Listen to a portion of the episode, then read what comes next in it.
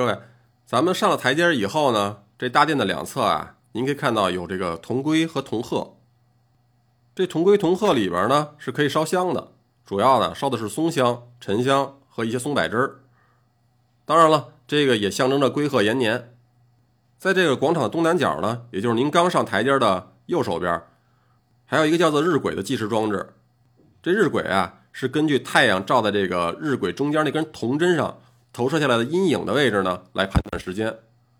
在这个石盘呢上下两面呢都有刻度。从这春分到秋分的时候呢，我们是看正面的这个刻度。那到了秋分和春分的时候呢，就得读背面的刻度了。在您的左手边呢，是一组这个铜制鎏金的量器，叫做加量，就是您能看见放在白石亭子里的那堆啊方形的东西。这两样东西放在这儿，主要是代表皇帝呢，第一个是掌管时间。同时呢，又对百姓啊非常公平。在这儿呢，得提一提一个机构的名字，叫做钦天监。钦天监呢，就是替皇家测算时间的。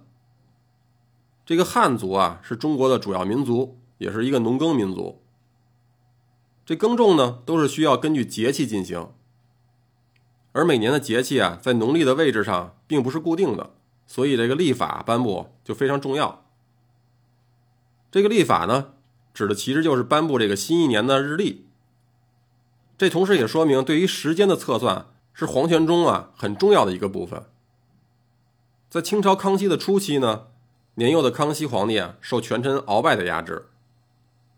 在这康熙智擒鳌拜之前，其实两个人就已经展开了全方位的斗智斗勇。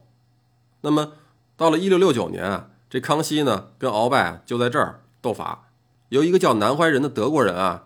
跟这鳌拜指派掌管钦天监的这个杨光先，用两种不同的方法测量日影的长度，结果是南怀仁获胜，重新呢掌管了钦天监。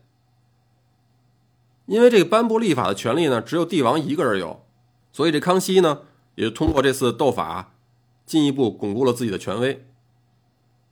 太和殿呢，在紫禁城里啊，有几个罪，首先呢，就是最大。在这儿啊，我也就不给您报这个长宽的数字了。直观点说呢，就是说这太和殿啊，面阔十一间。那什么叫面阔十一间呢？您先看看太和殿门前的那排柱子，然后再慢慢数数这个柱子啊分割出来的部分，是不是十一个呢？有人说了，这最靠两边的怎么比其他的窄呢？哎，您还问着了，这最外边的两个啊叫做侧廊，所以呢，您要非说它是面阔九间呢，也没错。咱们在前面啊也提到过，这皇帝呢，甭管跟哪儿都得居中而坐，所以紫禁城凡是皇上待的地方，面阔都是单数。要说这也不是绝对的，文华殿那边啊就有一个面阔为偶数的建筑，那是为什么呢？别急，咱们到那儿了再说。太和殿的规格之高啊，还体现在它的房顶上。这种房顶呢叫做重檐五殿式。稍微解释一下，这重檐呢。比较好理解，就是指的有两层房檐儿。那什么叫五殿呢？这个五字呢，跟咱们前面说的一样，也是一个广字头里边一个有无的无。您看啊，这房顶上是不是最上面有一根房脊？加上从它两端向下分别引出的四根房脊呢，一共就是五根，并且这个屋顶啊，形成前后左右四面都有着一个美妙弧线的缓坡的样式，这呀就叫做五殿顶。这种顶呢，也是中国古代建筑中等级最高的。比这种重檐五殿顶呢，级别稍微低点的，就是这个五殿顶，也就是比这太和殿啊少了一层房檐。那么比这个五殿顶再低的呢，您啊回头看看太和门就知道了。这种呢就叫做重檐歇山顶。这歇山顶和五殿顶的区别呢，就是屋顶的左右两侧不再是缓坡了，而是从上到下呢，先是一个直立面。再接着一个小缓坡。打个比方啊，就好像您去这个水上世界玩，原本到高处呢，准备做一个长长的滑梯滑到这水池子里，结果这小孩不老实，非跳起来打高处往下蹦，蹲了一大屁墩儿，这疼的呢，不得不歇一会儿。除了这个太和门以外呢，后边的保和殿啊，也是一种房顶，比这个重檐歇山顶呢，级别再低的呢，自然就是歇山顶了。您看太和殿两侧这个中左门和中右门，就是歇山顶了。那比这个歇山顶级别再低一点的是什么呢？那就是悬山顶、硬山顶和攒尖顶了。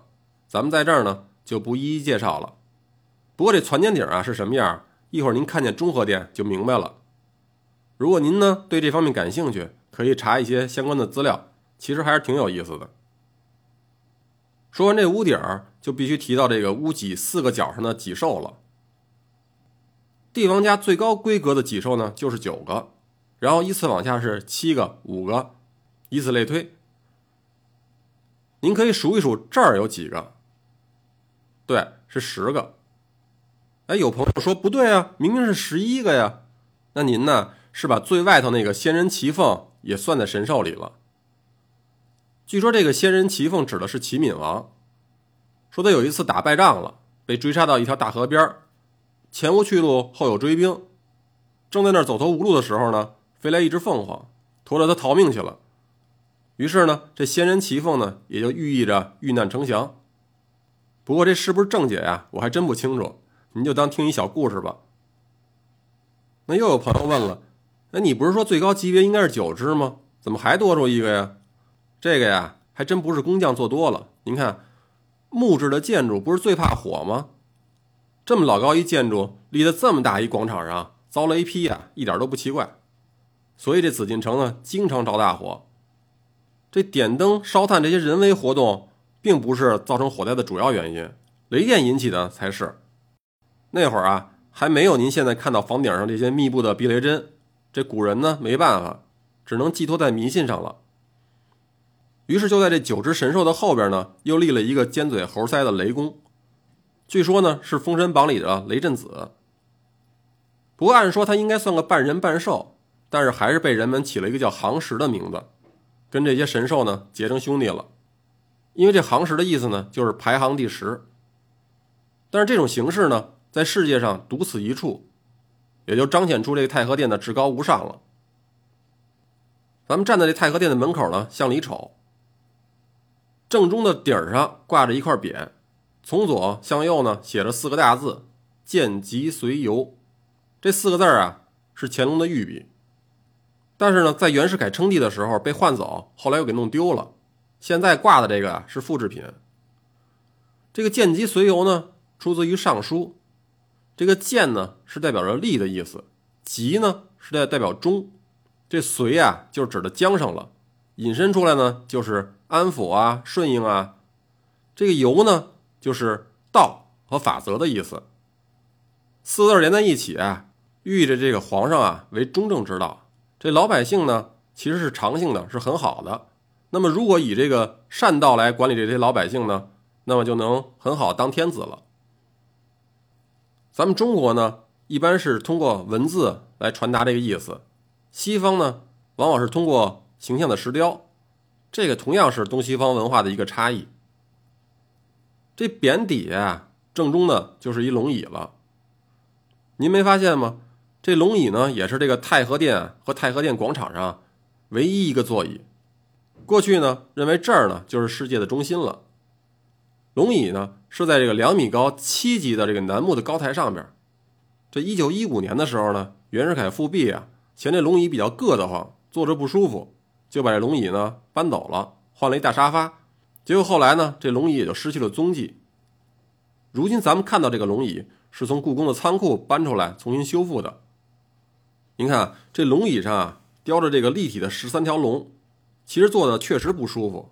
皇帝坐在上面呢，只能正襟危坐。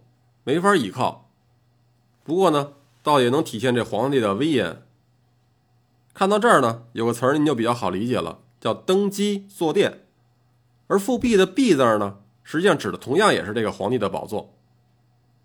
在这个龙椅之前呢，一共有四对陈设，分别是象征吉祥安定的这个宝象，还有呢健康长寿的仙鹤以及香亭。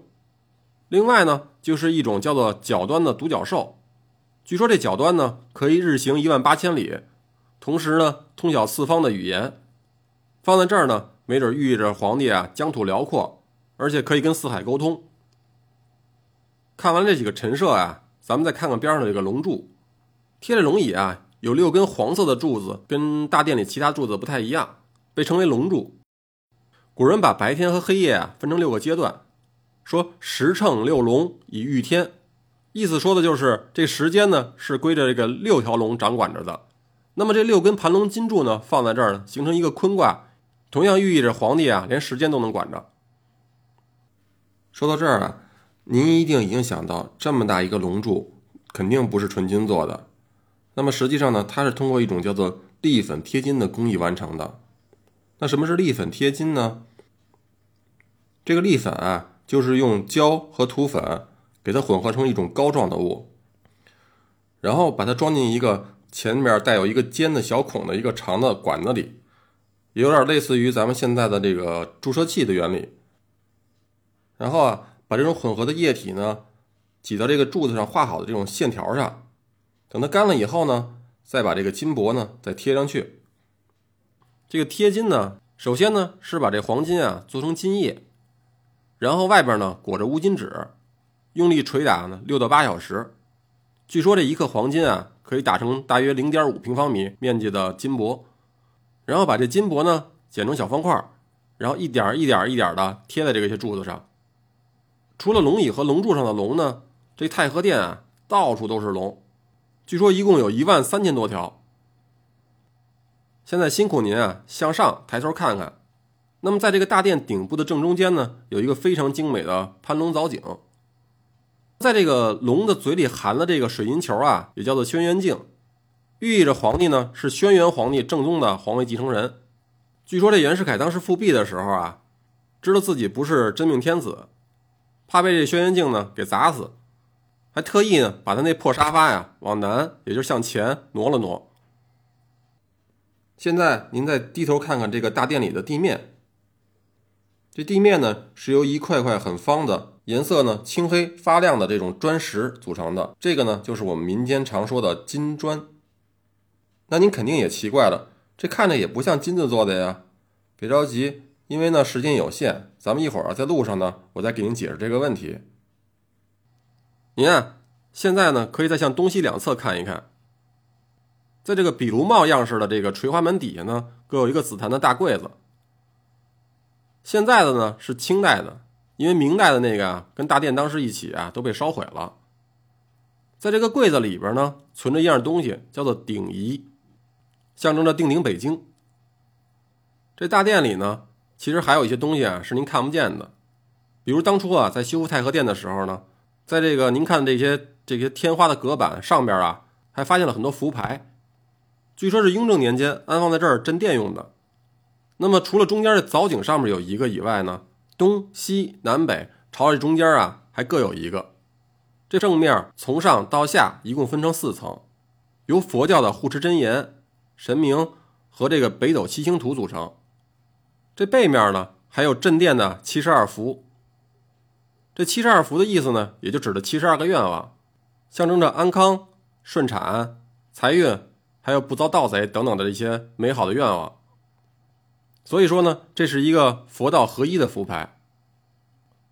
这种符牌呢，不仅仅是在太和殿有，其实在养心殿和乾清宫里也都安放着。好了，这段内容比较多，也占用了不少时间。咱们现在开始啊，从边上绕过去，往中和点走。